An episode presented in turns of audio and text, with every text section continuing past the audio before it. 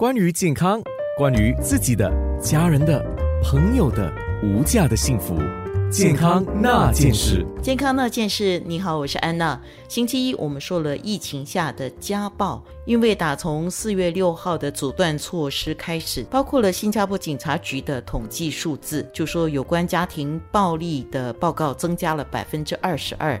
香港方面也是一样，就是在疫情下家暴求助也是超过了一倍。家庭暴力简称家暴，是指发生在家庭成员之间以殴打、捆绑、禁闭、残害或者是其他的手段对家庭的成员，不论是身心还是性方面的伤害和摧残。父母对子女或者是对自己的亲兄弟姐妹施暴，也是属于家庭暴力。妇女跟儿童是家庭暴力的主要受害者，中老年人、男性、残疾人士也会成为家庭暴力的受害者。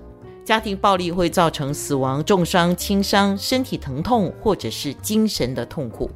今天要说的是，受害人受虐待日后将会有怎么样的影响？今天我们一样是有两位受访者，儿童援助协会的执行董事，也是心理学家刘培基博士，还有蔡在发，他是儿童援助协会，也是妙乐之家的院长。当我们说家暴的时候，它实际上所包含的那些行为，包括虐童、夫妻之间的暴力关系。或者甚至有虐待长者或家中的弱势群，寻求帮助的时候，一般上就是已经受到身体上的伤害居多。朋友就是做一个聆听者，做一个支持者。邻居能够有效的报警的话，让警方来介入。